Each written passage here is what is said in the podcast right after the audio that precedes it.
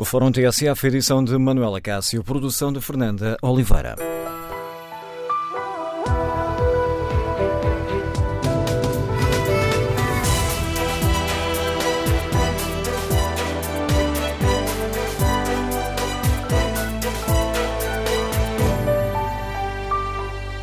Bom dia. No Fórum TSF de hoje vamos debater a intenção do Governo de tomar conta dos terrenos abandonados, mesmo contra a vontade dos donos, e queremos ouvir a sua opinião. Concorda com esta medida de força para combater o abandono da floresta portuguesa?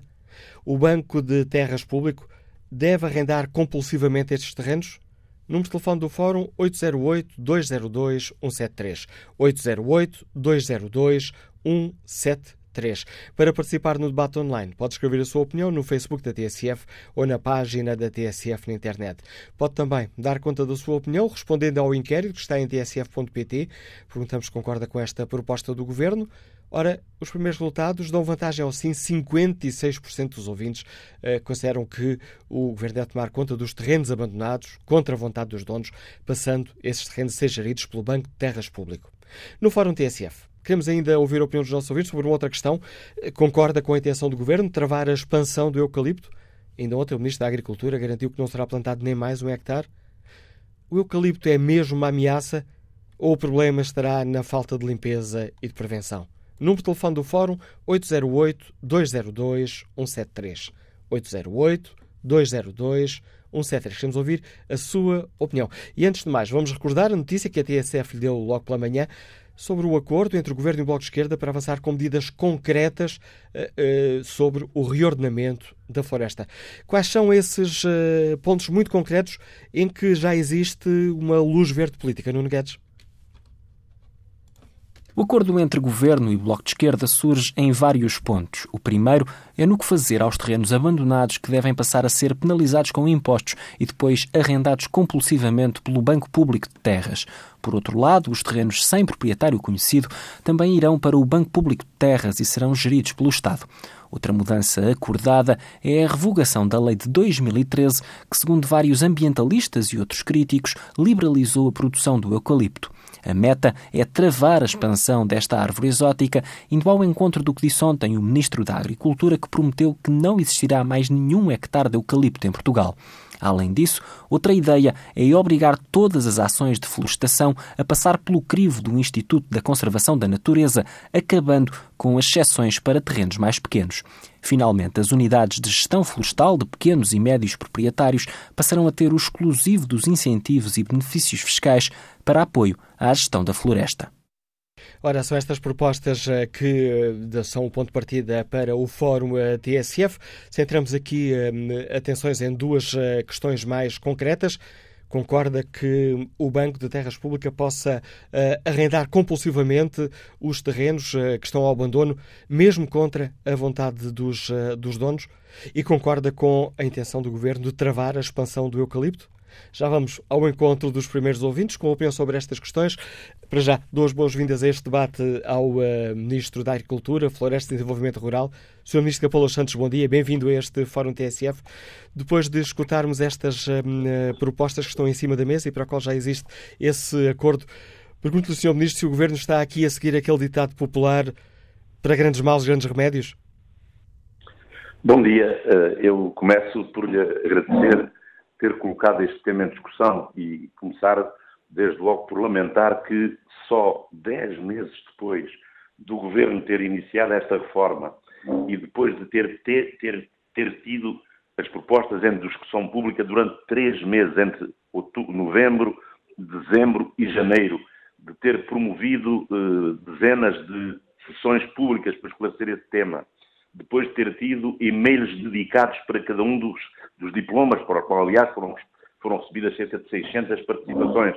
Mas o país, de uma forma geral, ignorou uh, o trabalho que vinha a ser feito desde há praticamente um ano e que, como se comprova agora, está concluído, quer dizer, dos 12 diplomas que constituem o primeiro passo para esta grande reforma da floresta, sete já estão publicados no Diário da República e os outros cinco, como há pouco acabou de referir, foram enviados no princípio de abril para o Parlamento, uma vez que se trata de matéria reservada da Assembleia da República. Portanto, eu queria uh, que dissipar a ideia de que só se está a trabalhar porque ocorreu esta tragédia. Infelizmente, infelizmente, esta tragédia está a permitir agora mostrar o trabalho que vinha a ser desenvolvido para encetar uma reforma que é uma reforma para gerações, é uma reforma para comprometer vários governos. Mas uh, uh, mais vale tarde do que nunca, já que o debate se reabriu, infelizmente, devido a estas uh, trágicas consequências do, do incêndio de Pedrógão, mas vamos agora procurar discutir serenamente o que está em causa, até porque, como, como acabou de referir, há matérias que não dependem do governo, dependem das maiorias parlamentares que se formaram e neste momento decorre no Parlamento um processo negocial. Referiu há pouco alguns aspectos de negociações entre o governo e um dos partidos, mas as negociações decorrem ainda com os outros. Portanto, eu poderei falar-lhe muito sinteticamente sobre as duas questões que colocou sobre as propostas do Governo. Então comecemos, comecemos, comecemos, por esta questão que pode causar mais polémica, essa, esse arrendamento compulsivo uh, das terras que, tendo um dono conhecido, estão uh, ao abandono, não são cuidadas uh, como deveriam ser. A, a, questão, desculpará, não está totalmente bem formulada e vou tentar explicar porquê.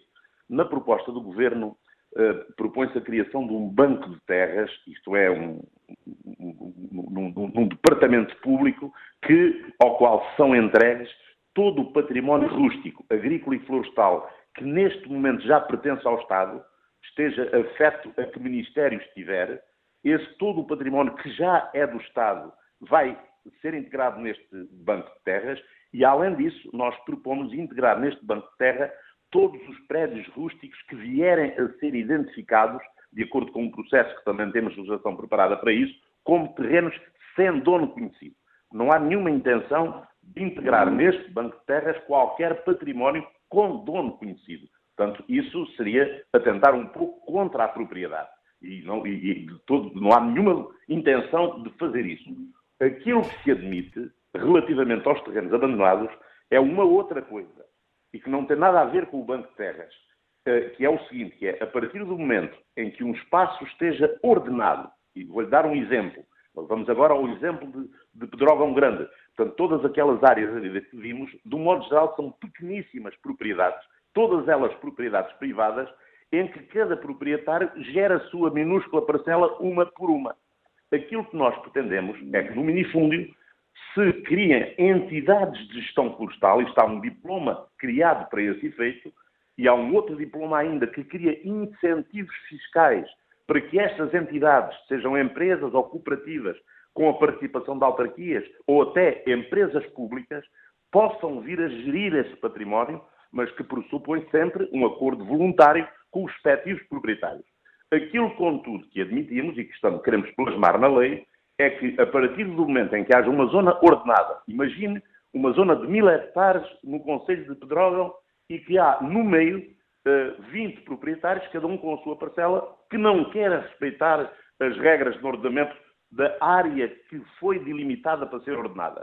Esses sim serão obrigados a arrendar compulsivamente se não quiserem seguir as regras de ordenamento. Portanto, eu gostaria, de, no início deste debate, e volto uma vez mais a felicitá-lo por, por tê-lo propiciado, ficar muito bem claro que não há nenhuma intenção do Estado, isso seria até, penso, inconstitucional, de o Estado eh, se tornar dono da propriedade privada. Não é isso que está em causa. O que o Estado nem foi, peço, desculpa, peço desculpa, Sr. Ministro, nem foi isso que aqui dissemos. Foi, eh, não é uma questão de, de o Estado se apropriar, era uma questão de o Estado gerir, é, o que é diferente. Mas fica clara essa sua questão, mas gostava ainda de esclarecer, porque uh, para que não subsistam uh, aqui dúvidas. Uh, esse arrendamento compulsivo que o Estado admite é apenas nos casos onde existe uma área florestal bem definida, toda ordenada e há dois ou três ou quatro ou cinco, há X proprietários que não querem, permite-me aqui a expressão muito terra a terra, uh, alinhar nesse ordenamento. Aí sim, estando tudo ordenado, Exatamente. o Estado admite um, um, arrendamento compulsivo. Exatamente. O, o, arrendamento compulsivo, há entidade que gerir esse espaço. Seja uma, eh, uma cooperativa de produtores florestais, seja uma empresa pública, seja uma empresa municipal, seja uma empresa privada. Não podemos é permitir que haja pessoas que, pela sua obstinação ou pelo seu desleixo, possam prejudicar todo um esforço coletivo que vai ser desenvolvido e até com apoio público para que essas zonas passem a estar ordenadas.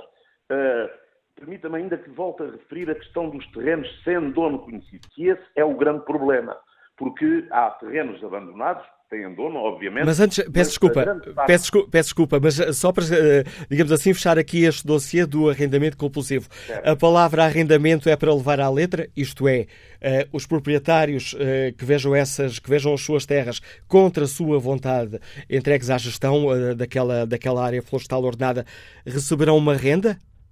Obviamente, obviamente, fala-se de arrendamento compulsivo, naturalmente. E como é que é calculada essa renda? Está definida a fórmula?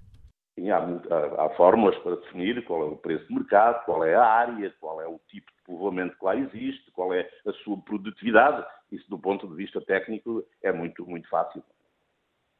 E, e pondo aqui ainda mais uma, uma questão, imagino que um determinado uh, produtor uh, tem uma zona, está nessa tal zona ordenada, mas quer ser ele a trabalhar o terreno, a tratar do seu terreno. É, é obrigado, a, obrigado a alinhar no esquema global ou, não estando as terras ao abandono, tratando ele dessas terras, pode. Um, Deixe-me utilizar aqui uma expressão, se calhar, pouco, uh, uh, uh, pouco, pouco legalista, mas enfim, ser um bocadinho o Asterix no meio de uma terra ordenada e gerir a sua própria zona como bem quiser. Sim, ouça, isso é o que existe. Quer dizer, nós, em Portugal, temos uma floresta em grande parte desordenada, mas temos, felizmente, também componentes da floresta portuguesa que estão bem ordenadas. E temos também, felizmente, eh, produtores florestais que, no meio de uma área desordenada ou até de, sendo conhecido, uma boa parte dela, que trata bem as suas propriedades e que tem esse ordenamento, só que é um esforço uh, que está, está, ao fim e ao cabo, dependente da sorte, porque se há uma mancha que está perfeitamente ordenada, quer dizer, que é um oásis no meio do desordenamento, é evidente se ocorrer o fogo que, por mais bem tratada que ela esteja, dificilmente eh, deixará de sofrer as consequências. Por isso é que é fundamental que o país caminhe, e este, como lhe disse, vai ser o trabalho de mais do que uma geração, que o caminho de uma eh, elevada percentagem de floresta desordenada para um ordenamento total e é para isso que introduzimos, repare, é muito difícil falar aqui dos 12 diplomas que estão em discussão e que estão já publicados, mas é por isso que introduzimos uma nova figura de ordenamento. Nós vamos, através de um dos diplomas que já está publicado, vamos obrigar os municípios a integrar nos seus planos diretores municipais a componente florestal tal como tem hoje competências em termos do urbanismo, das construções. Hoje em dia ninguém constrói uma casa ou uma fábrica onde quer isso obedece ao planeamento urbano, ao PDM de cada município. E nós queremos que no PDM de cada município, e eles vão ser obrigados até 2020, todos eles, a terem essa componente integrada, em que se defina em cada município que espécie onde pode ser plantada sendo a autorização, a partir desse momento, dos próprios municípios e competindo eles próprios depois a fiscalização quanto ao cumprimento ou não dessas normas. Ou seja, Sr. Ministro, tal como eu não posso, numa zona histórica, e, e, e corrija-me se esta imagem estiver errada, construir um arranha-céus, numa zona ordenada não poderei plantar determinadas espécies sem uma autorização prévia da autarquia. Exatamente. Obviamente, de acordo com... Não é uma decisão aleatória do, do autarca ou dos seus serviços, é de acordo com as regras que estão no plano diretor municipal, que por sua vez tem de respeitar os planos regionais de ordenamento florestal, que nós lançámos o concurso para a sua execução há um ano atrás e que estão agora os primeiros a ser concluídos já neste mês de julho. Portanto, a partir do momento em que estes planos regionais, que são sete, estejam todos concluídos, as câmaras municipais têm depois de, respeitando os planos regionais, integrar essas orientações nos seus planos diretores municipais. Portanto, tem havido algumas críticas de que depois a florestação fica ao livre-arbítrio de cada autarca, que um gosta mais do pinheiro ou gosta mais... Não, não se trata nada disso. Trata-se de regras técnicas que têm de ser incorporadas apesar, a, a, a partir de um planeamento a uma outra escala superior e essa está a ser definida pelo Governo e, como vê, foi um concurso lançado há um ano. Portanto, não, não estivemos à espera dos acontecimentos de Pedrógão para lançar os concursos para executar os planos regionais de ordenamento florestal. Portanto, era uma reforma que começou a ser pensada, a ser executada, a ser gizada há um ano atrás. E ficando clara essa questão, vamos então à questão da gestão dos terrenos sem donos. Ora, eh, permita-me aqui um bocadinho, quase em tom de provocação. Ó oh, Sr. Ministro, então o Estado não gera bem as terras que tem e ainda quer eh, ir mandar noutras terras? Mas porquê é que diz que o Estado não gera bem as terras que tem? Porque o Estado praticamente não tem terras. Repara, em Portugal, nós temos 92% da floresta que é dos privados 5 ou 6% é dos baldios, portanto é das comunidades locais, e o Estado tem 3% da sua área. E lembro-me que essa área, do ano passado, não ardeu um metro, um metro quadrado da área gerida pelo Estado. Portanto, esse chavão que ouço muitas vezes, o Estado não gera, eu não digo que o Estado seja o melhor exemplo de gestão em todas as coisas, eventualmente na, na área florestal, mas parece-me um pouco excessivo eh, dizer o Estado que praticamente não é proprietário. E numa área, como lhe disse, o ano passado não ardeu nada, que o Estado venha agora a ser acusado de má gestão. Não, não sei em que é que fundamenta essa afirmação. Não sou eu que fundamento, são diversos especialistas que chamam a atenção para essa, para essa Sim, questão. Mas, mas, Estamos a falar, é certo, de 3%, mas são os 3% que dependem do Estado. Sim, mas nós estamos a dizer que são mal geridos, eu digo, admito que não sejam uma pérola de gestão, mas não tenho nenhuma indicação que estejam, que estejam mal geridos, não é? Portanto, haverá certamente dificuldades aqui e lá, mas eu acho que, e agora que estamos na história dos incêndios e que se associa tanto a gestão florestal aos incêndios, enfim, pode ter sido mera sorte. Mas uma coisa é fácil, o ano passado foi um dos piores anos de incêndios, infelizmente, como sabe, não ardeu nada das áreas geridas pelo Estado. Vamos então passar aqui para um outro dossiê. Esta nossa conversa já, já vai longa. A questão do, do eucalipto. O, a ameaça é mesmo o eucalipto, Sr. Ministro? Vamos ver. Eu tenho dito várias vezes, olha, já fui acusado nos últimos meses eh, sobretudo por aqueles que defendem o eucalipto, de estar a ter uma agenda mediática, uma agenda demagógica. Portanto, sofri todas as acusações por estar a cumprir um programa de governo, no qual colaborei, fui autor pela redação, onde está inscrito, e volto a repetir, não foi depois dos acontecimentos de Pedrógão, está inscrito no programa de governo que foi aprovado em novembro de 2015, quando este governo iniciou em funções, em que o governo se compromete, a, e vou-lhe passar a citar, a travar a expansão da área de eucalipto, isto é, a não permitir que a área global do país, que é neste momento oficialmente estimada em 812 mil hectares, mas todos temos a convicção que é uma área que é já superior, fala-se até talvez em mais de 900 mil hectares. Portanto, o Governo assumiu desde o momento da sua Constituição que pretendia travar a expansão da área de eucalipto em Portugal. E cumprindo essa promessa, aprovámos em uh, outubro do ano passado, uma versão de uma lei que foi aprovada no dia 27 de outubro em Conselho de Ministros de 2016, precisamente visando cumprir esse objetivo do programa de governo. Essa lei teve três meses em discussão pública, foi aprovada em definitivo no dia 21 de março, que foi o dia da floresta, e, foi, e depois foi seguido para a Assembleia da República, onde se encontra ainda para discussão e aprovação. E o que é que dizemos nessa lei? Dizemos que não é possível haver mais novas áreas de eucalipto em Portugal. Portanto, a área atual é uma área que não pode ser ultrapassada. Não haverá mais novas autorizações. Quando fala de área, Sr. Ministro, está a falar do número total de, uh, de hectares. hectares. É não significa é que numa determinada zona não seja plantado um eucaliptal se uh, noutra zona esse eucaliptal for, for anulado. Exatamente. A única exceção que admitimos é transferir áreas. Isto é, se há uma área de eucalipto numa zona que é muito pouco produtiva, tem muito pouca umidade, tem um elevado risco de incêndio, nós admitimos que essa área, se for retirada, se a terra, se todos os destroços, os destroços que lá existirem de eucalipto forem retirados, se a terra ficar em boas condições para ser plantada outra espécie, para ter uma atividade agrícola ou uma atividade pecuária, essa área pode ser transferida para uma outra, que estemos zonada, onde as condições de risco de incêndio são menores, desde que essa plantação integre um plano de ordenamento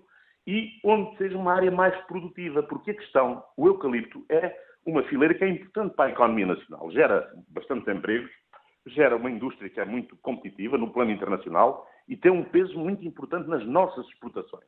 E, portanto, a indústria queixa-se, e aqueles que criticam o governo por travar a expansão do eucalipto, a indústria queixa-se que precisa de matéria-prima para produzir e para exportar e que é obrigada a importar porque não é suficiente em Portugal, portanto, logo devíamos continuar plantar mais áreas e mais áreas de eucalipto. O que o Governo diz é o seguinte: não, a produtividade média do eucalipto em Portugal é de cerca de 5, 6 metros cúbicos por hectare. Mas temos zonas onde se produz 20 e 25 metros cúbicos por hectare. Portanto, é possível, com menos área de eucalipto, ter mais matéria-prima para a indústria. Portanto, a questão de que travar a expansão da área de eucalipto é um crime contra a economia nacional, de que tem sido tantas vezes acusado, não é verdade se conseguirmos ordenar e colocar o eucalipto onde ecológica e economicamente ele deve estar. Fiquei aqui Portanto, com uma dúvida. Peço desculpa, fiquei aqui sim, com uma sim. dúvida de, depois do Sr. Ministro dizer que explicar agora o que é que quer dizer com uh, não ser plantado nem mais um hectare de, de eucalipto. Certo. De novo, de eu no... disse ontem na Assembleia da República, e repito, uh, eu disse que não será plantado mais nenhum hectare de eucalipto para além dos atuais 812 mil que existem. E isso afeta de alguma forma aquele concurso de fundos comunitários que, se a memória não me falha, não, envolvia 9 milhões, 9 milhões de euros para a reflorestação de eucaliptos na região centro do país? Esse, esse concurso, que aliás não é um concurso de 9 milhões para eucalipto, é um concurso de 27 milhões de euros. 9 milhões dos quais são para aumentar e adensar a floresta de Sobro e Dazinho, outros 9 milhões são para recuperar as áreas de regeneração natural do pinheiro e outros 9 milhões são para ordenar o eucalipto. Isto é, para ordenar o eucalipto na sua atual área. Por exemplo, arderam áreas de eucalipto, como acabou de dizer, em Pedrógão. Obviamente que este concurso vai permitir que em Pedrógão, onde o plano de ordenamento diz que se pode plantar eucalipto, se volta a plantar, mas desta vez cumprindo todas as regras de ordenamento, com separação das, das parcelas, com dimensão máxima das parcelas, com a distância das parcelas relativamente às vias de comunicação, com a interposição de folhosas, com a interposição de, vegetação ripícola sempre que existam linhas de água. Portanto, aquilo que pretendemos é apoiar o reordenamento do eucalipto onde, e das outras espécies, onde eles estão desordenados, obviamente. E obrigado mais uma vez, eh, Sr. Ministro eh, Capelas Santos, por participar neste fórum. As explicações do Ministro da Agricultura, Florestas e Desenvolvimento Rural, que participou hoje na reunião do Conselho de Ministros e que, aqui no fórum, nos deu mais alguns dados concretos sobre a questão que hoje debatemos. Sem mais demoras, o encontro dos ouvintes estão já há largos minutos à espera. Bom dia, professor José Oliveira, Liga-nos de Santo Tirso. Bem-vindo a este debate. Bom dia. Uh, bom dia, uh, bom dia a toda a gente. Uh, independentemente de, de, haver situações que concordo e outras que estou mais inclinado para aquelas que concordo, no sentido de se poder fazer um reordenamento da floresta. No entanto, há situações um pouco problemáticas. Um caso concreto, e é esse que me fez ligar para aí.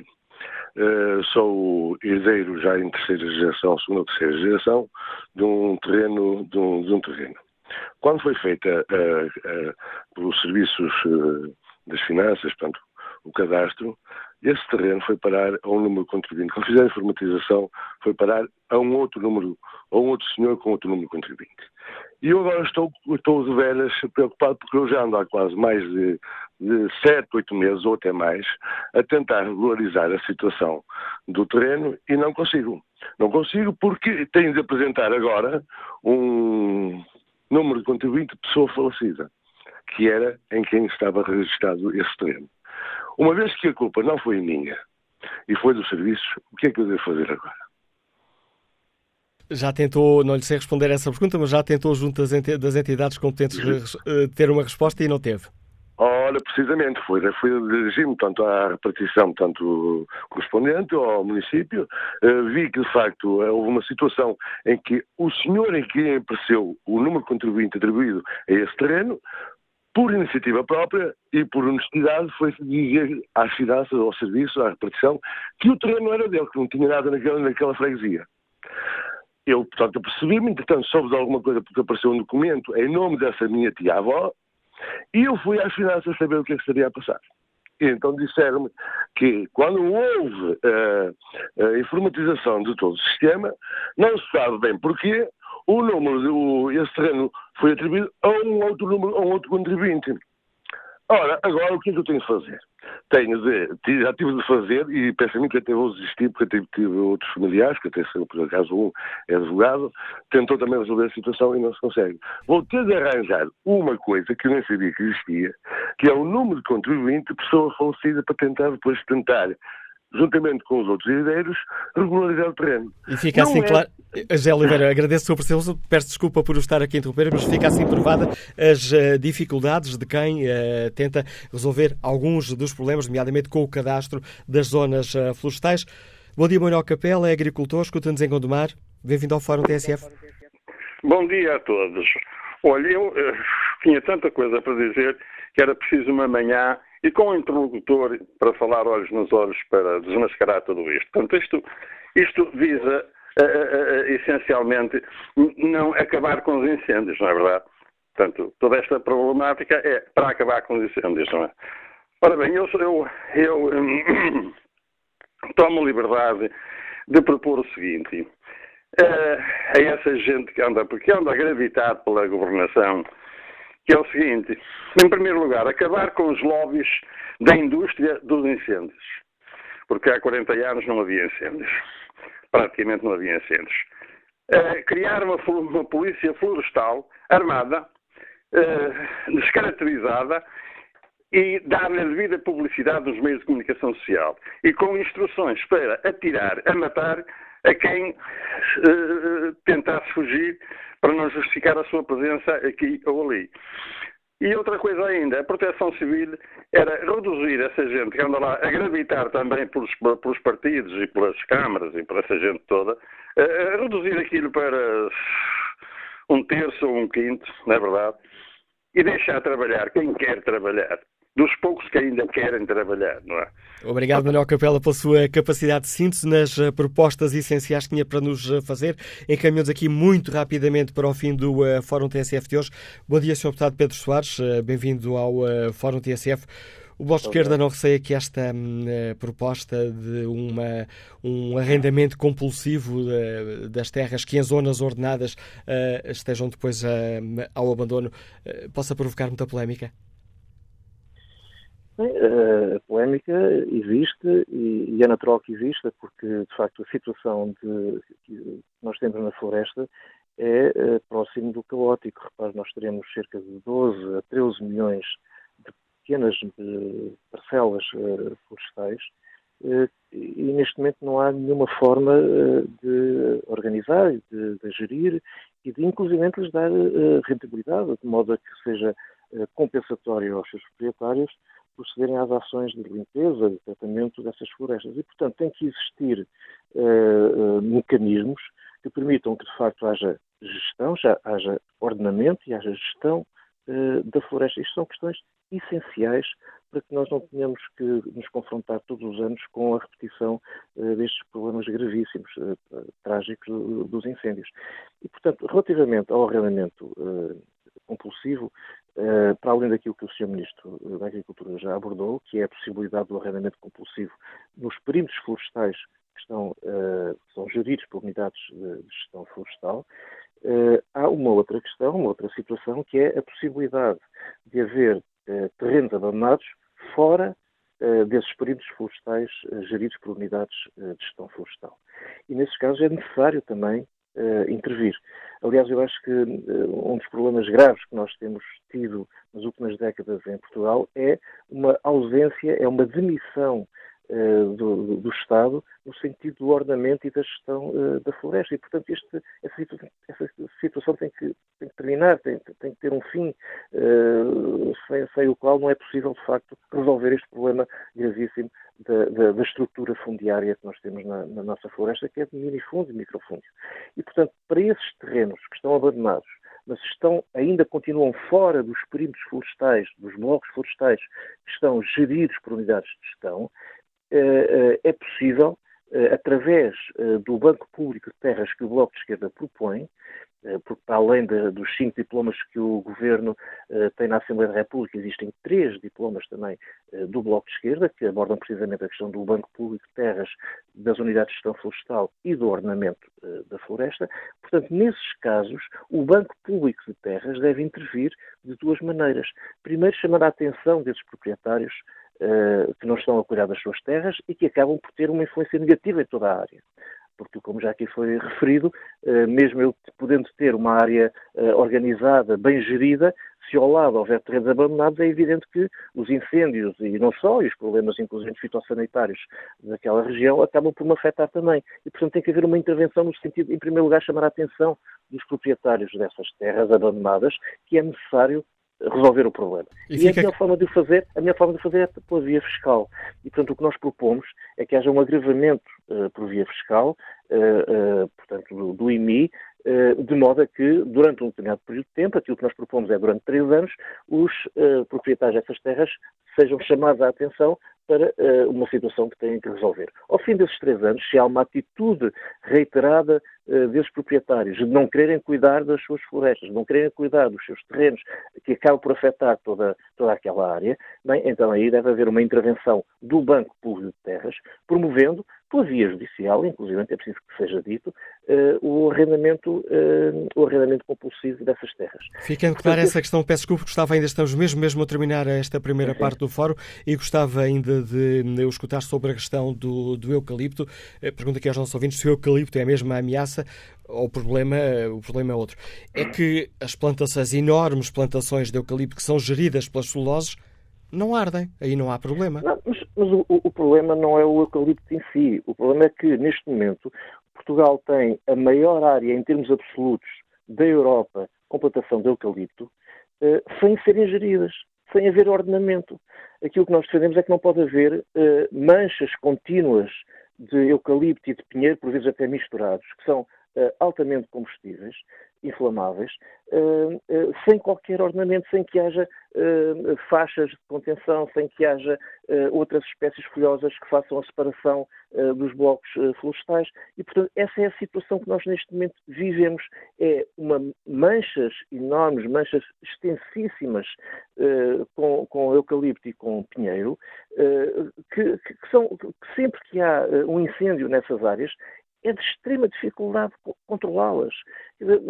Não é um problema meteorológico, não é um problema dos bombeiros, é um problema eh, da própria estrutura da floresta, que não tem mecanismos de contenção da progressão desses fogos, e cada vez mais, sempre que essas manchas são extensas, cada vez mais os fogos se tornam incontroláveis e cada vez uh, uh, mais extensos. E, portanto, o que é necessário é ordenar a floresta, é controlar o eucalipto. A partir do processo de ordenamento da floresta, nós controlamos também as espécies uh, mais inflamáveis, de crescimento rápido, como o pinheiro e como o, como o eucalipto, e, ao mesmo tempo, podemos incluir na floresta devemos incluir na floresta as, eh, as espécies autóctones, as espécies que está provado que são mais resistentes eh, à progressão dos incêndios e, portanto, melhoramos em termos ambientais e em termos económicos a floresta.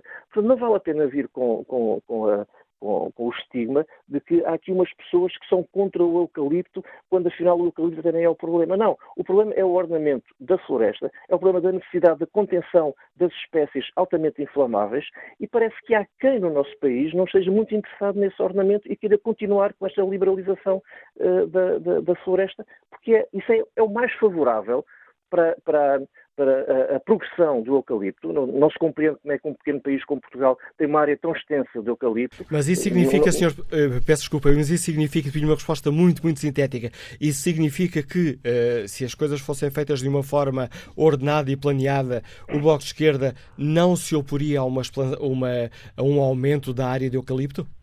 Mas, mas, como aumentar a área do eucalipto se ele já é a maior mancha florestal da Europa, eh, com eucalipto, eh, e já é a, espécie mais plantada na nossa floresta? Para que aumentar, não é o que temos é que reduzir. Temos é que eh, controlar, condicioná-la, reduzi-la e incluí-la em planos mas reduzir, de gestão peço desculpa, mas reduzir porque se é uma fonte de riqueza para o país? Mas repare, mas porquê é que é uma fonte e, as outras espécies não são uma fonte de riqueza para o país? Eh, eh, eu até acho que é o contrário. Eh, se nós conseguirmos, e temos que conseguir, que esta reforma florestal avance, certamente que todo o processo de aplicação desta reforma florestal, florestal vai criar mais emprego, na floresta, vai criar mais emprego no interior, vai contribuir para que haja áreas no interior que não estejam diversificadas, mas uh, uh, que, que, tenham, que, que, obtenham rendimento económico, porque a partir do momento em que há uma, uma gestão coletiva, uma gestão em escala da floresta, ela produz mais rendimento, ela emprega mais gente e, portanto, essa ideia de que a única forma de obter rendimento da floresta é através de, de, da plantação massiva do eucalipto e, e, desordenada é uma ideia falsa, é uma ideia que não está sustentada em, em nenhum estudo científico. Portanto, o que nós temos é que ordenar a floresta, controlar o eucalipto, introduzir aquilo que nós chamamos uh, o mosaico florestal, portanto, uma, uma floresta diversificada, uh, com, com, elevados níveis de, de, de acompanhamento uh, e, e, portanto, criando postos de trabalho, com a criação de, de mais equipas de sapadores florestais, uma gestão organizada da floresta. Portanto, isto é o que vai revitalizar o interior, fica, revitalizar a floresta portuguesa. E fica assim clara essa proposta mais global do Bloco de Esquerda. Sr. Deputado Pedro Soares, agradeço a sua participação no debate, que retoma já a seguir às notícias das 11.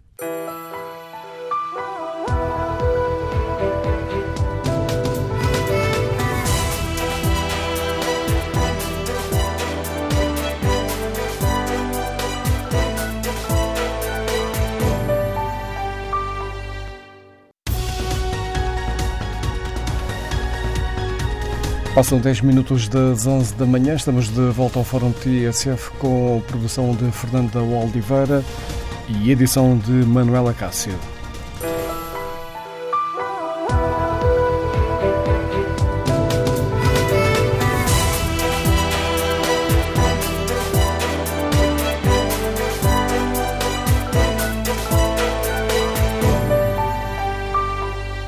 Retomamos o debate no Fórum TSF ponto de partida para este debate, a intenção do Governo em tomar conta dos terrenos eh, abandonados onde, mesmo contra a vontade dos uh, donos, perguntámos aos nossos, perguntando aos nossos ouvintes se concordam com esta medida de força para combater o, da, o abandono da floresta, e já aqui com o acrescento que nos deixou e a explicação que nos deixou o Ministro da Agricultura, Capolas Santos, este arrendamento compulsivo só será feito em zonas uh, já ordenadas e onde existam um ou mais proprietários que se recusem a participar nesse ordenamento. Nesses casos, então, haverá, em casos onde eh, as zonas sejam geridas por uma unidade de gestão florestal, aí o Estado admite eh, arrendar compulsivamente os terrenos de eh, alguns dos proprietários. Perguntamos aos nossos ouvintes se concordam com esta medida e se concordam também com a intenção de travar a expansão do eucalipto.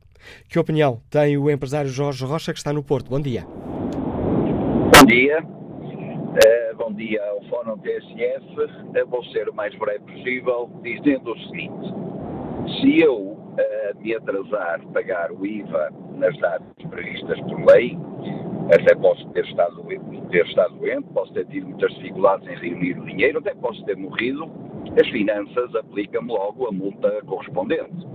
E que remédio tenho eu, se não ter que pagá-la ou justificar a razão porque não pude pagar a horas, mas terei que a pagar. Ora bem, se eu tenho um terreno eh, que está eh, junto a uma série de casas e que alguns anos atrás, porque ele não estava limpo, eh, se incendiou e pôs em perigo uma série de casas e vieram os bombeiros e vieram, enfim, a proteção civil, apagaram o incêndio, ok? Por sorte não ocorreu nada. Ora, se passado dois, três, quatro anos eu continuo a não limpar o terreno e a pôr em risco da vida os meus concidadãos, pergunto, por que é que eu não hei de ser, digamos, penalizado, fiscalizado, eh, por estar a incorrer num potencial crime? Portanto, parece-me óbvio que se eu tiver um terreno e que não trato dele e que ponho em risco os meus concidadãos, o Estado tem todo o dever de atuar em conformidade, de forma rápida.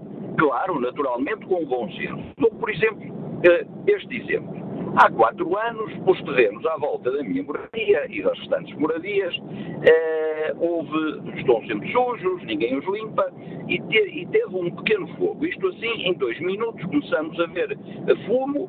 Passado seis minutos, os bombeiros chegaram, a nosso pedido, e eh, em pouco mais de dez minutos aquilo parecia um inferno. Imaginem, Bem, toda a gente atrapalhada. De qualquer maneira, os bombeiros chegaram e só 10, 10 horas depois, imagine, só 10 horas depois, de uma coisinha tão pequenina, que se tornou tão grande, é que os bombeiros deram o fogo por extinto. Ora bem, será que nós temos alguma dificuldade em aceitar que qualquer governo Parece ter caído a ligação com o ouvinte Jorge Rocha. Em todo caso, ficou uh, clara a opinião do ouvinte sobre a questão que hoje uh, debatemos. Vamos uh, escutar agora, e de preferência sem problemas de cair a, a chamada, o fotógrafo Luís Flores, que nos escuta em Lisboa. Bom dia. Bom dia, sou Manela Cássio, como está? Uh, queria desde já agradecer a possibilidade de participar neste fórum. Um, como é que eu vou começar isto? Bom, eu ouço muita gente, muito demasiada toda a gente falar sobre aquele território e, e, e, as pessoas não, não conhecem bem aquele território, não percebem o que é que lá se passa, porque uh, eu gostava de tentar desvendar um bocadinho disso.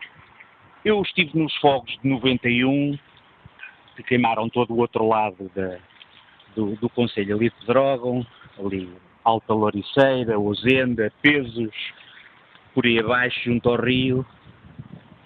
E muitos anos passei férias naquelas terras, andei por lá muito a pé, de bicicleta, apanhei muita pinha, agulha, uh, fiz por lá muita coisa. E aquilo era uma zona de pinhal, eu sempre conhecia aquilo como uma, uma zona de pinhal, porque na altura fazia sentido, quando era miúdo, o homem da resina passava com frequência lá à frente da casa para apanhar a resina. Haviam as fábricas de, de água ras e isso era um produto que era necessário para a produção de água ras. Pedrógão, creio eu, inclusive acho que tinha lá uma ou duas fabriquetas dessas, que hoje em dia estão todas fechadas e a cair aos bocados.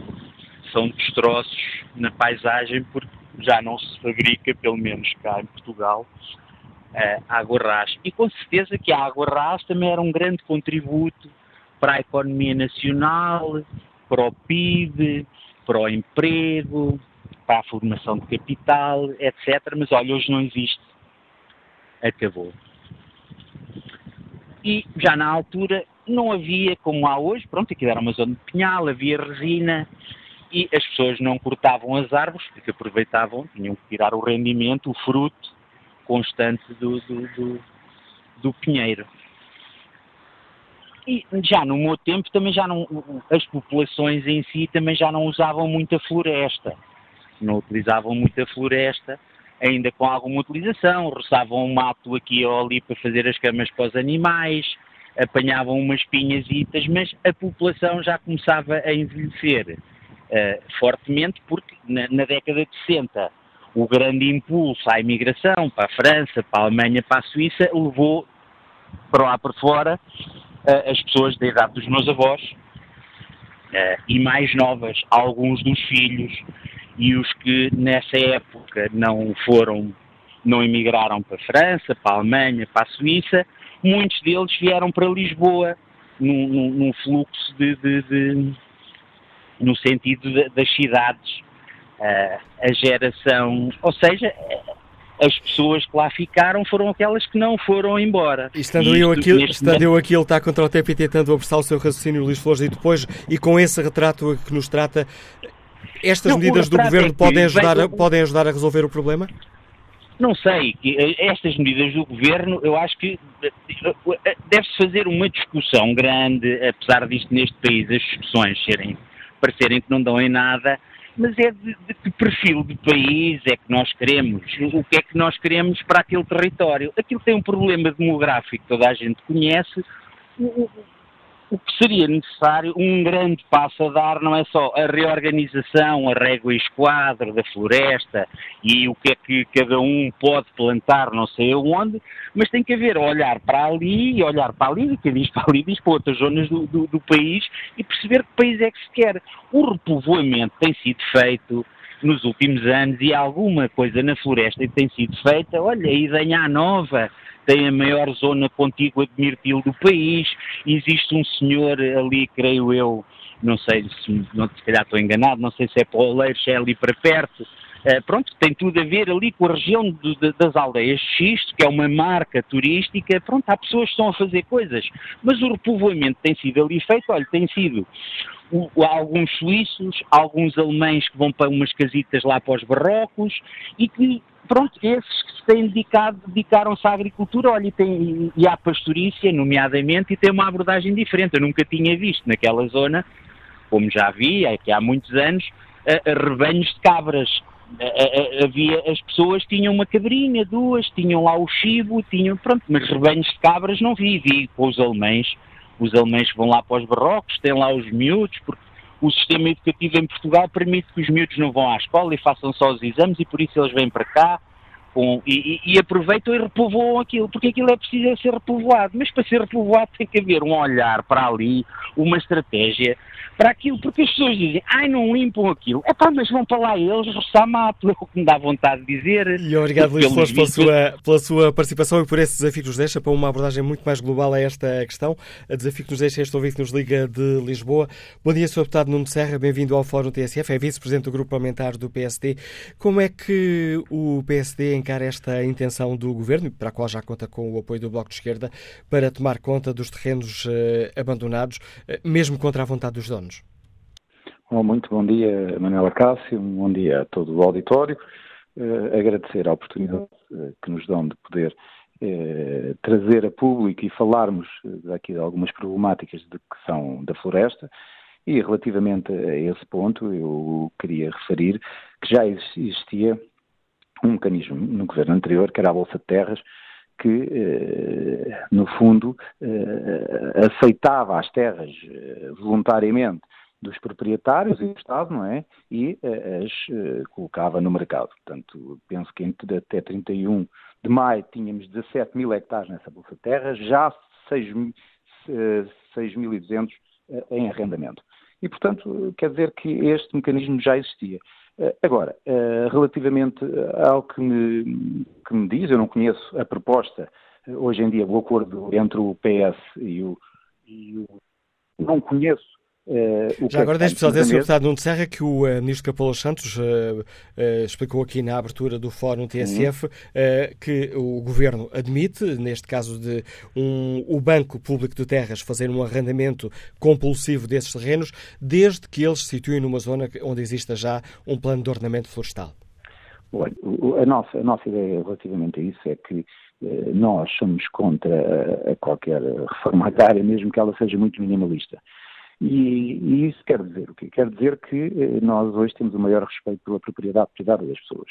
Como é óbvio, terão que existir mecanismos e esses eh, penso que poderão ser mais aprofundados para que as pessoas que eh, têm terrenos que não cultivam, que não plantam, perto de áreas que estão a ser cultivadas, possam ser impelidas a fazer esse trabalho. Ou a juntar-se não é? Ou eles próprios acederem a essa, essa, esse terreno para, para arrendamento. Eu vejo, por exemplo, limpeza das florestas, que, eh, que provavelmente já, ou provavelmente não, já existe uma lei que provavelmente está a ser pouco fiscalizada, o que podemos, se calhar, é aumentar as coimas, aumentar as sanções a essas pessoas, não é? Para que as pessoas sintam que, eh, não de uma forma e, e porque de uma forma compulsiva vão ter que pôr os seus terrenos numa, num banco de terras, que, que, percebam que, se provavelmente, se o terreno estiver no banco de terras de uma forma voluntária, poderão tirar algum rendimento. Se não tiver e eles não fizerem nada, estão a ser eles os penalizados.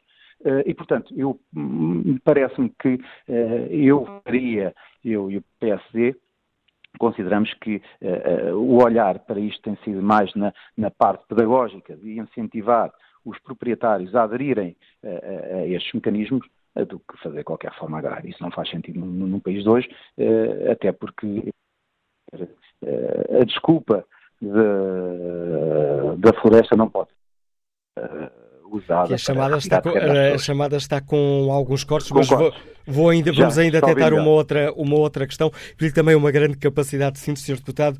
Um, quanto o, o PSD uh, compreende a estratégia do Governo de travar a expansão do, do eucalipto? Olha, uh, não, não percebemos isso. até porque havia uh, já um diploma do governo anterior. Não, não é? percebi a sua resposta, mais uma vez houve aqui um corte na ligação. Estou a dizer, não sei se me está a ouvir bem, que não, não compreendemos essa, essa situação.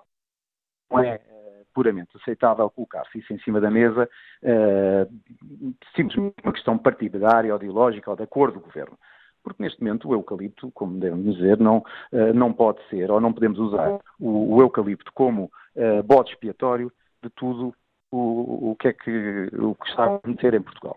Não é? E, e, e, ao contrário do que aqui disseram, basta olhar para os fogos que recentemente tivemos de Tavira, de Tavira e, e do Jerez para percebermos, não é, que uh, nesses fogos não havia nem um pé de eucalipto e arderam milhares de hectares. E, portanto, no fundo, agora é uma falsa questão de estarmos a usar o eucalipto como bode expiatório. Mas, mas há mais relativamente ao eucalipto. Uh, eu parece-me que, e, e, e, que o que vamos ouvindo, é que o problema do país é um problema de ordenamento florestal, independentemente daquilo que é a espécie que lá está.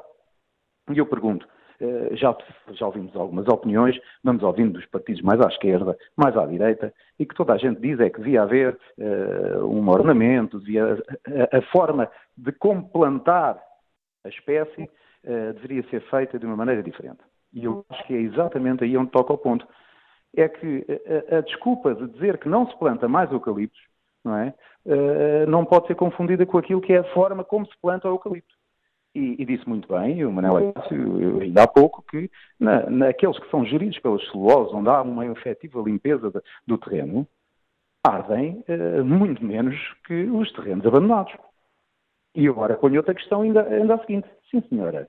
Mesmo que tivéssemos que travar o eucalipto, e eu continuo a dizer, sem qualquer razão aparente, seja da parte da ciência, seja da parte da economia, seja da parte da parte social, Hoje em dia não há razão para travarmos o crescimento de qualquer espécie que não, é de, que, que não seja danosa para, para, a terra, para as pessoas, não é? Portanto, não percebo em que, em que é que assenta esse, esse travão. Mas mesmo que houvesse aqui uh, uma razão plausível para dizermos não vamos aumentar a mancha de eucalipto, portanto, vamos estancar isto. A pergunta é, então e qual é que é a alternativa que damos a todos aqueles que hoje uh, têm uh, terrenos, terrenos que dificilmente se lá planta ou cultiva outra coisa qualquer, não é? Que hoje o, o eucalipto é uma fonte de rendimento importante porque é uma árvore de crescimento rápido e que em 10 anos permite uh, uh, um retorno, permite o retorno do seu rendimento, não é? Eu pergunto é, quer ao, ao, governo, quer aos partidos que hoje insistem em diplomas para trampar essa expansão desse eucalipto, qual é que é a alternativa que dão às pessoas? fazer políticas completamente dissociadas daquilo que é as necessidades das pessoas. O consenso, quando vemos as entidades a pedirem um consenso político, eu acho que mais do que um consenso político tem que haver um consenso da sociedade. E hoje em dia não há associação florestal, não há produtor florestal, mesmo aqueles que não plantam eucaliptos, que não venham criticar esta medida. Porquê? Porque ao não plantarmos outra, o Estado tem a obrigação ao proibir alguém de não, não plantar ou não cultivar uma, uma espécie, não é? Tem que dizer, mas eu tenho aqui um conjunto de alternativas que lhe traduzem o mesmo rendimento. Senão, eu, eu nem sei, em termos, não vou falar em termos de constitucionalidade, não, não, não quero entrar por esse caminho, mas em termos de justiça moral, como é que nós podemos proibir alguém de plantar algo quando não lhe damos no seu terreno, sabendo que só aquele, aquela espécie é que consegue lá sobreviver, de ele rentabilizar a terra. A pergunta... Parece-me que é extremamente injusto, não é? A pergunta e o desafio que o deputado social-democrata Nuno Serra, vice-presidente do grupo eh, parlamentar do PSD, deixa ao governo. Vamos ao encontro de Pedro Teixeira, é maquinista de corte florestal, escuta-nos em cabeceira de basto. Bom dia. Bom dia. Bom dia ao Fórum. Eh, eu subscrevo tudo o que ele, que ele disse, que o, o, o deputado disse. E e, claro, e eu trabalho aqui em Mondim, no Jerez, e, e há, há, praticamente 8, 9 anos, e só corto madeira uh, queimada. E, e, não vejo, não vejo, por exemplo, o, o, próprio Estado abandonou os terrenos todos, de, deles próprios. Do, aliás, o terreno que é do Estado, o nosso terreno, está tudo abandonado. Como é que agora vão, querem tirar, uh, não é, despropriar pessoas que abandonam os terrenos? Impossível. Isso não cabe na cabeça de ninguém. Você, por exemplo, o Estado, os políticos, deviam de ir ali à Espanha verem como é que se planta pinheiro. eucalipto, com altos cortes, cortes de fogos, lá arde igual, mas tem altos corta-fogos e ardem, por exemplo, um cantão. Eles, eles plantam ao cantão. Não é, não é como aqui, é plantam e plantam, depois metem abidoeiros no, nos, nas linhas d'água, os próprios abidoeiros também ardem. O que safa a floresta, realmente, é planear bem e, plantar tanto eucalipto como pinho aos cantões. Arde um cantão, arde dois, mas o terceiro já não arde. É assim que se faz. É, é ir à Espanha e eles que vejam como é que se faz em Espanha, como é que se trabalha em Espanha. Obrigado, Pedro Teixeira, pela sua participação neste Fórum TSF, a opinião deste maquinista de corte florestal, nos liga de cabeceira de basto. Vamos agora ao encontro do deputado do Partido Comunista Português, eh, João Ramos. Sr. Deputado, bom dia, bem-vindo ao Fórum eh, TSF. O PCP concorda com esta hum, intenção do Governo de uh, tomar conta dos terrenos abandonados, de fazer um arrendamento uh, compulsivo uh, dos terrenos, mesmo contra, e a palavra compulsivo indica isso, mesmo contra a vontade dos donos? Bom dia. Uh, o PCP tem colocado reservas à legislação de identificação de prédios sem dono uh, conhecido. Uh, há dois projetos em, em, em um do Bloco de Esquerda e um do Governo. O arrendamento, a inclusão compulsiva numa bolsa de terras é também uma, iniciativa que está mais projeto do, do, do, Bloco de Esquerda. O que, desde logo, o que nós entendemos é que uh, esta é uma falsa questão, porque não há estudo nenhum, não há uh, levantamento nenhum que indique que há uma relação entre terrenos sem dono conhecido e os incêndios florestais. Um, há esta tentativa de mexer na, no, nestes prédios, mas a verdade é que fazendo, uh, tentando criar a ideia de ligá-los a que uh, há uma relação uh, entre os prédios sendo conhecido e os incêndios e a propagação dos incêndios, mas nada indica que isso, que isso seja assim.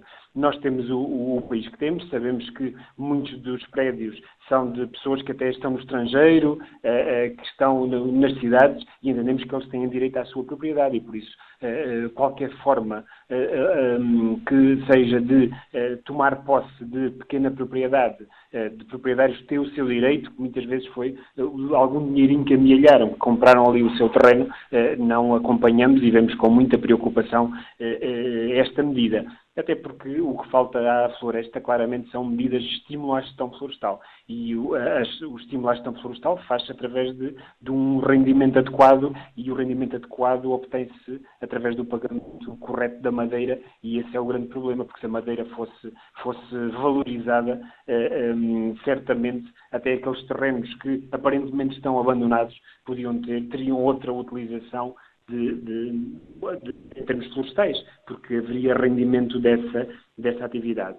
E por isso, relativamente a essa matéria, eh, entendemos que efetivamente será preciso, e é preciso fazer o cadastro, é preciso conhecer os prédios. Aliás, fazer o cadastro é a forma de conhecer os prédios e saber se eles têm ou não eh, eh dono, ou se, se, o dono é não conhecido, mas para fazer o cadastro são precisos recursos financeiros. Aqui há uns anos a conclusão que se tinha chegado é que eram precisos 700 milhões de euros para fazer o cadastro. Sem recursos não será possível, sem recursos financeiros, sem recursos humanos, eh, sem recursos humanos no terreno, efetivamente no terreno, visitando os prédios, isso é fundamental eh, e parece-nos que seja muito difícil. Há esta proposta do Governo de um, de um, de um cadastro eh, simplificado, que poderá obviar algumas questões, mas o trabalho de fundo tem que, tem que ser feito. Depois de estar o cadastro feito, chegaremos à conclusão que há alguns prédios não conheceremos o dono. Fique essa... Volta...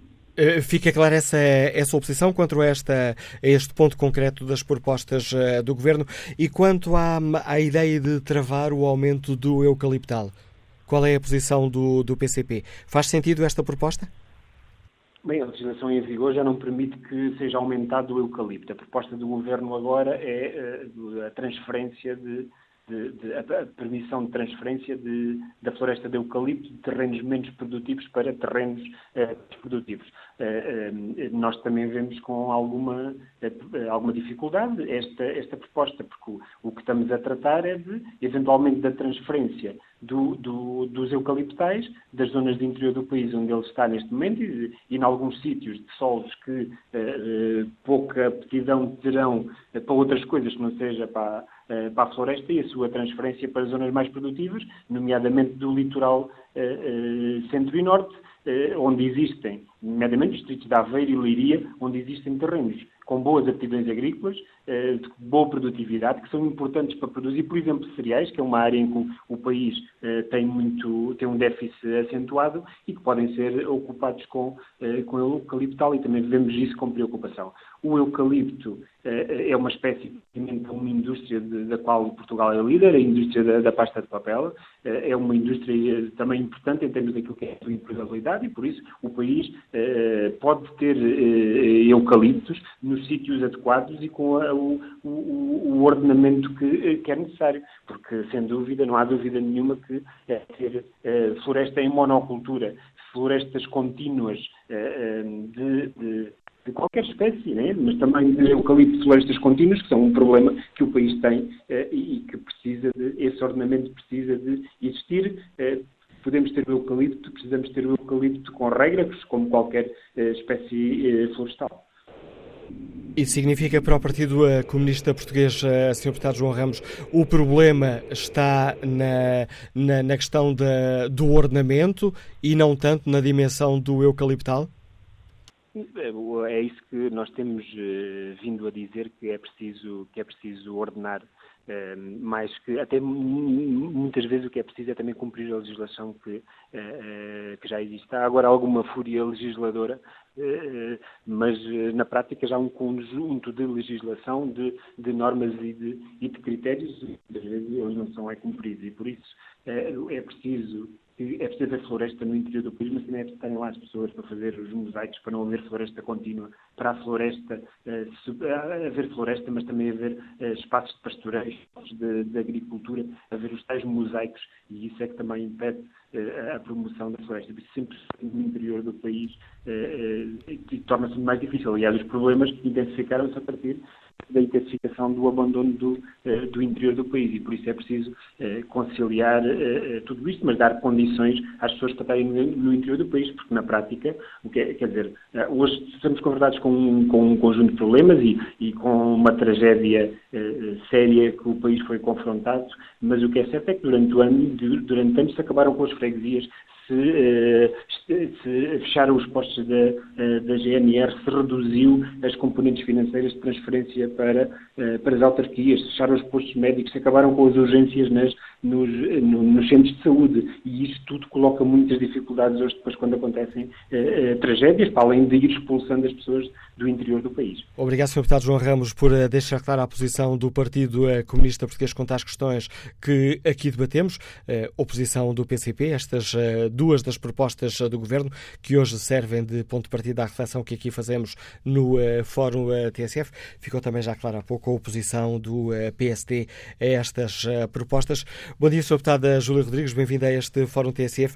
O Partido Socialista está ao lado do Governo nestas propostas, nomeadamente no um, arrendamento compulsivo de terrenos que estejam em zonas ordenadas e deste travão ao aumento do eucaliptal? Muito bom dia, muito bom dia ao Fórum uh, e agradecemos a oportunidade para esclarecer aqui algumas uh, situações que eu julgo que são prioritárias uh, sobre a reforma das florestas, mas também com, com, com a gestão integrada do espaço florestal que passará pelos três níveis, que é a prevenção, a vigilância e o combate.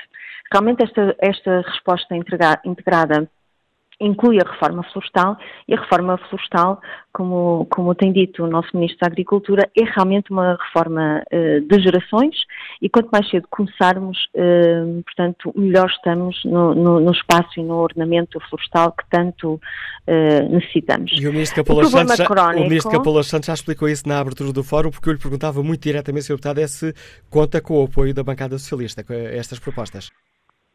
Nós concordamos, eh, obviamente, com eh, as propostas que estão em debate eh, na Assembleia da República, para, para a qual foi criado um grupo de trabalho Ehm, para agilizar uh, todo, todos os, uh, o pacote legislativo, ehm, quer os, os, cinco diplomas uh, relativamente a propostas de governo, quer também três diplomas do, do Bloco de Esquerda, e, portanto, aquilo que nessa matéria poderíamos dizer é que, se por um lado nós temos um problema crónico do setor florestal, que é a baixa rentabilidade dos espaços florestais, e também a desertificação do interior do país.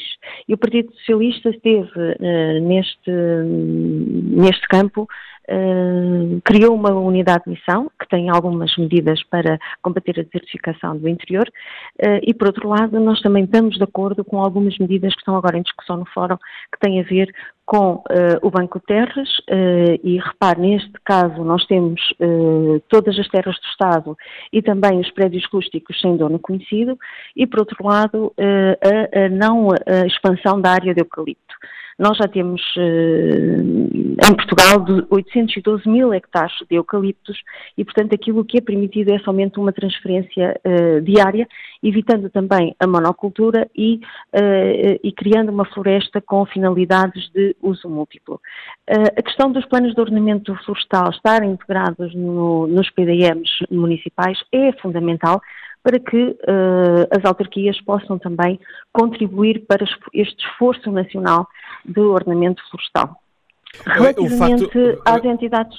Já, eh, permita-me só interromper, porque estando o PS de acordo com estas uh, questões, não receia que elas acabem por, uh, por não passar na Comissão Parlamentar, uma vez que tanto o Partido Comunista Português como o PST se manifestaram a, contra estas duas questões concretas e que são, porventura, as mais, as mais, polética, as mais polémicas? E existe nesta, neste momento um esforço nacional a responsabilidade coletiva de gestão do espaço florestal.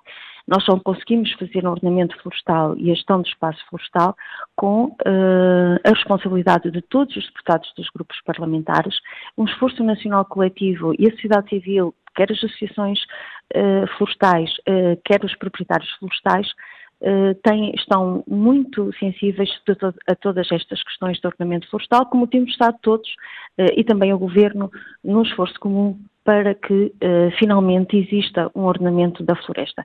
Quanto às entidades de gestão florestal e ao arrendamento compulsivo que têm estado em cima da mesa, aquilo que nós queremos dizer é que se por um lado nós temos uh, o Banco Terras disponível para acolher todas as propriedades do Estado, mas também os prédios rústicos uh, sem dono conhecido, também, também uh, queremos salientar aquilo que se passa, por exemplo, numa zona urbana. Ou seja, quando há, há uma autoridade administrativa e quando toma conta uh, desse imóvel, uh, quando está em causa a segurança uh, pública, nós julgamos que esta figura pode ser transportada para o espaço rural e para o ordenamento florestal, sempre que exista, eh, esteja posta em causa a segurança da própria, das próprias populações. E esta figura existirá sempre que exista eh, risco de incêndio uh, e que, cujo dono não trata a floresta. Portanto, é fundamental este esforço coletivo para que encontremos soluções viáveis que responsabilizem uh, os privados e que o Estado seja aqui uh, uma alavanca para o ordenamento florestal que tanto precisa Portugal. Não receia que estas duas questões que o PS considera essenciais acabem por, por não passar no Parlamento. Confia que elas serão aprovadas? Eu estou confiante que sim, estou confiante que existe toda uma responsabilidade comum, objetivos comuns e partilhados e uma reforma que, que, o, que Portugal espera há décadas. Uh, o cadastro, por exemplo, é uma, é uma identificação uh, dos prédios uh, que, é, que é necessária para a gestão partilhada da floresta e não é possível nós estarmos de consciência tranquila sem que exista, uh, de facto, um debate profundo em torno destas, uh, desta, deste programa, que, como disse no início da minha intervenção, é uma reforma de gerações. E nós temos esta responsabilidade para com os mais novos, para com as futuras gerações. Não podemos deixar um país uh, como está neste momento sem qualquer futuro na parte da gestão florestal. E, portanto, temos que começar agora, porque quanto mais cedo começarmos, uh, melhor vamos estar daqui a uns anos e não podemos uh, deixar este legado às futuras gerações. Obrigado, Sr. Deputado Júlio Rodrigues, para nome do Partido Socialista ter participado neste debate. Fica aqui clara a confiança do PS de que estas uh, propostas mais polémicas acabarão também por ser aprovadas na Comissão Parlamentar, onde se discute a reforma florestal. Que opinião sobre estas uh, propostas concretas tem o agricultor Manuel Costa, que nos escuta em Barcelos? Bom dia. Bom dia, Manuel Costa. Não, parece haver aqui um problema na comunicação com este ouvinte. Vamos ao encontro do empresário eh, Carlos Silva, que está em Lisboa. Bom dia. Eh, Carlos Silva, que está em Lisboa. Bom dia. Bom dia. Bom dia. Tem que desligar aí o rádio do, tem que desligar o rádio que tem perto de si para o podermos ouvir sem problemas, Carlos Silva. Agradeço a oportunidade de me darem para eu intervir. Agora, uma coisa, fiquei descansado quando o PS diz que já não iam abarbatar, nacionalizar, seja o nome que quiserem, as propriedades privadas para o Comitê Central, porque isto é uma, é uma esquerda, só falta dizer que é para pertencer ao Comitê Central. Porque o CDU e o Bloco de Esquerda vão encostar o PS às paredes para fazer isso, porque também já andam a encostá-lo para a negociação com a União Europeia da dívida. E onde encostar para as propriedades pertencer todas ao Estado. O Comitê Central tem que ser grande. E é com as propriedades privadas das pessoas que eles são grandes. Depois passam aos prédios, passa por aí fora. Mas felicito também, aproveito para felicitar a, a senhora Ministra por já ter feito a adjudicação direta das duas antenas para os carros móveis para poder a, dar apoio ao CIRES. Agradeço, porque assim, pelo menos, já há mais uma ferramenta para poder evitar as mortes que foram.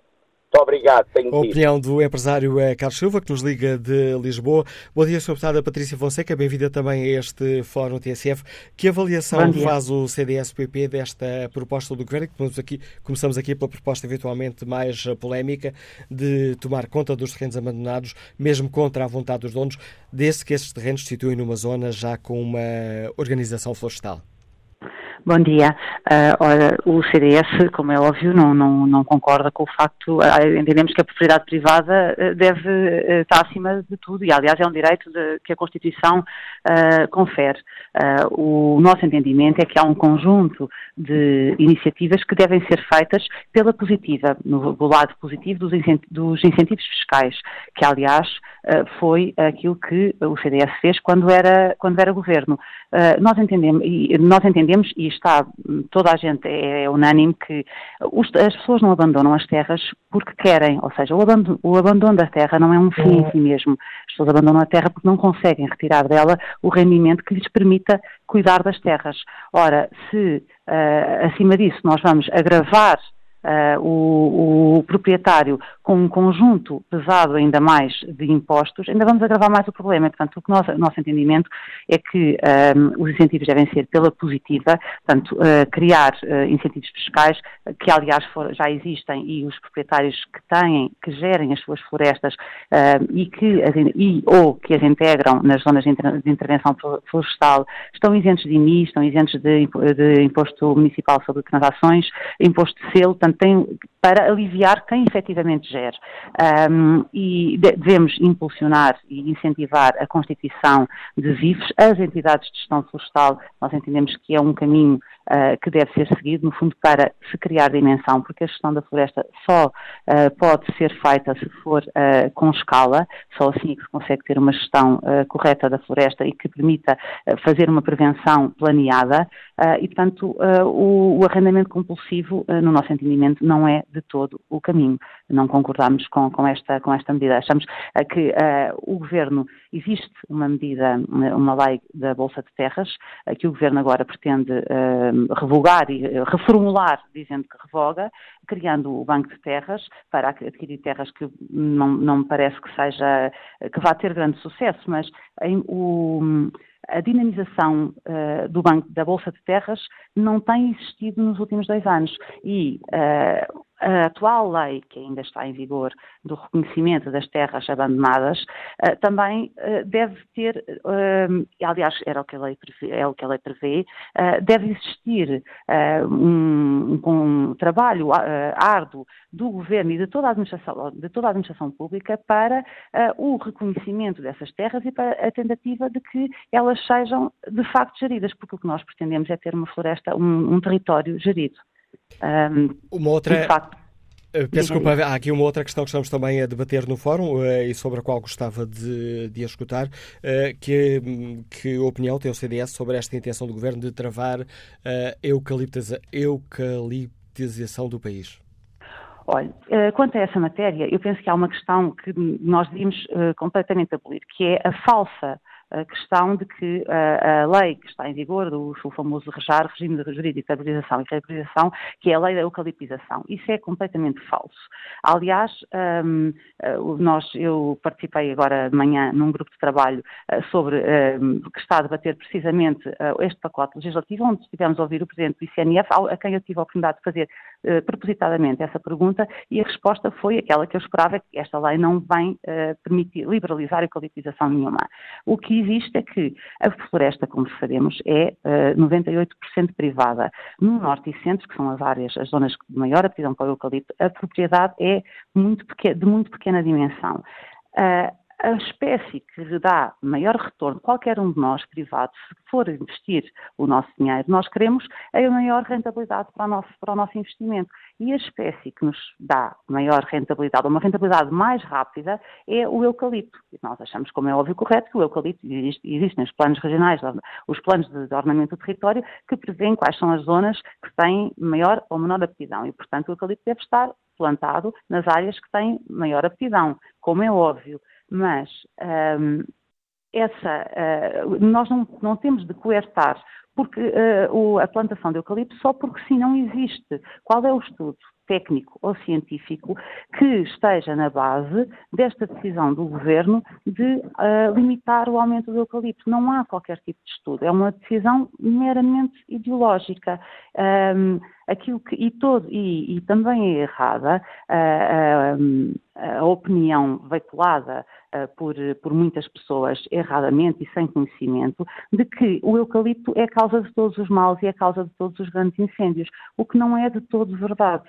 O, as áreas de aquilo que está eh, na, na causa do, da, dos incêndios não é a espécie em si, tanto, tanto o ar do eucalipto como o ar do pinhal, como até ar do montado, se não estiver bem gerido, como foi um bom exemplo, os incêndios, por exemplo, de 2012 no Algarve, onde o que existia era montado sobre com muito mato por baixo e, portanto, aquele mato, que é o que se chama a carga combustível, não é? o mato era a vegetação rasteira seco no verão seca, porque nós não temos chuva no verão, e vai arder. Portanto, todos os especialistas são unânimes em dizer que a causa dos incêndios não está na espécie em si, mas sim na forma como, as, como a floresta é gerida. Se tem os tais matos, se tem sobretudo os matos, mas depois também haver as faixas de descontinuidade. E com isso nós estamos perfeitamente de acordo. Um, agora, dizer que a lei é uma, é uma liberalização do eucalipto, não é. A lei vai trazer transparência e informação e permitir criar uh, ter dados que se pudessem trabalhar. Como as pessoas têm mais propensão a plantar eucalipto, porque é a espécie que dá uma rentabilidade mais rápida, em algumas pessoas, não são só todas, uh, os dados são, uh, já existem dois anos e meio de implementação do REJAR e as estatísticas podem ser consultadas e houve, de facto, uma, uma, uma replantação de, e, e, novas plantações de eucalipto, mas também houve outras espécies e, portanto, é completamente falso reafirmo, que esta lei seja da eucaliptização. E, e é completamente um, errado, na nossa perspectiva, travar a expansão do eucalipto só porque sim. Obrigado, Sr. Deputado. Não deve ser plantado nas áreas em que não tem, uh, não tem rentabilidade, isso, isso certamente. Obrigado, Sr. Deputada Patrícia Fonseca. A posição uh, do uh, eh, CDS-PP contra estes uh, dois pontos concretos que aqui debatemos da proposta do Governo. Já na reta final do debate, vamos ao encontro de José Anjos, está aposentado, Liga-nos Vila Nova de Poiares. Bom dia.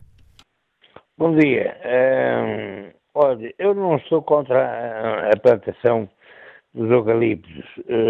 estou contra a expansão do que já existe mas eh, mais sou contra a expansão, passo diariamente em, várias, em vários pinhais e vejo uh, eucaliptos plantados até à bordinha da estrada, mesmo no talude.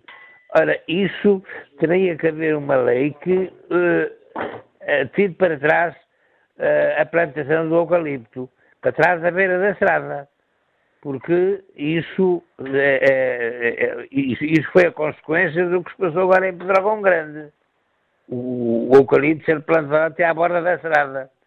Porque eh, passa aí um, um eucaliptal eh, onde eles estão mesmo no talude da estrada.